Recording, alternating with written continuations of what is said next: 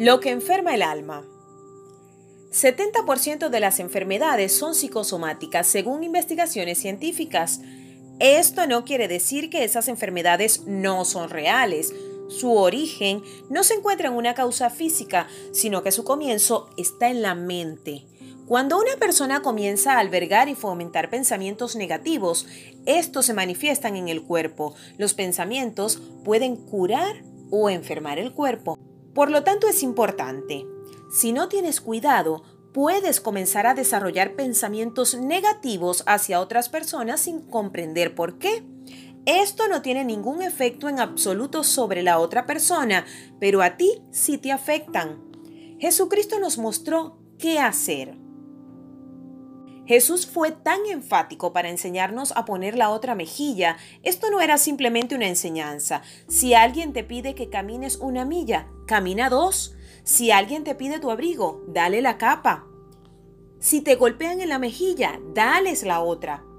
Toda la premisa de esta enseñanza es la libertad y la confianza en Dios.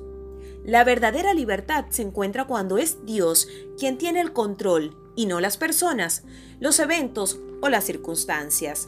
Esta actitud nos libera de la animosidad, del odio, la irritación, la mala voluntad, el dolor, la tristeza, el sufrimiento y todas las cosas que envenenan y destruyen tus emociones, tu mente y tu cuerpo físico.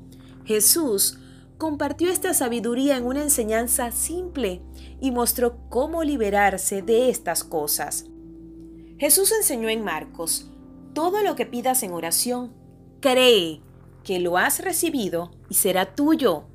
Hoy es un buen día para comenzar a orar y en fe verte descansando en Dios para esperar buenos resultados a medida que te liberas de los pensamientos venenosos y tomas los pensamientos de Dios. No le des poder a las ofensas de otros sobre ti. Oremos juntas. Papá Dios, Gracias por enseñarme que no debo darle poder a otros sobre mis pensamientos y sentimientos.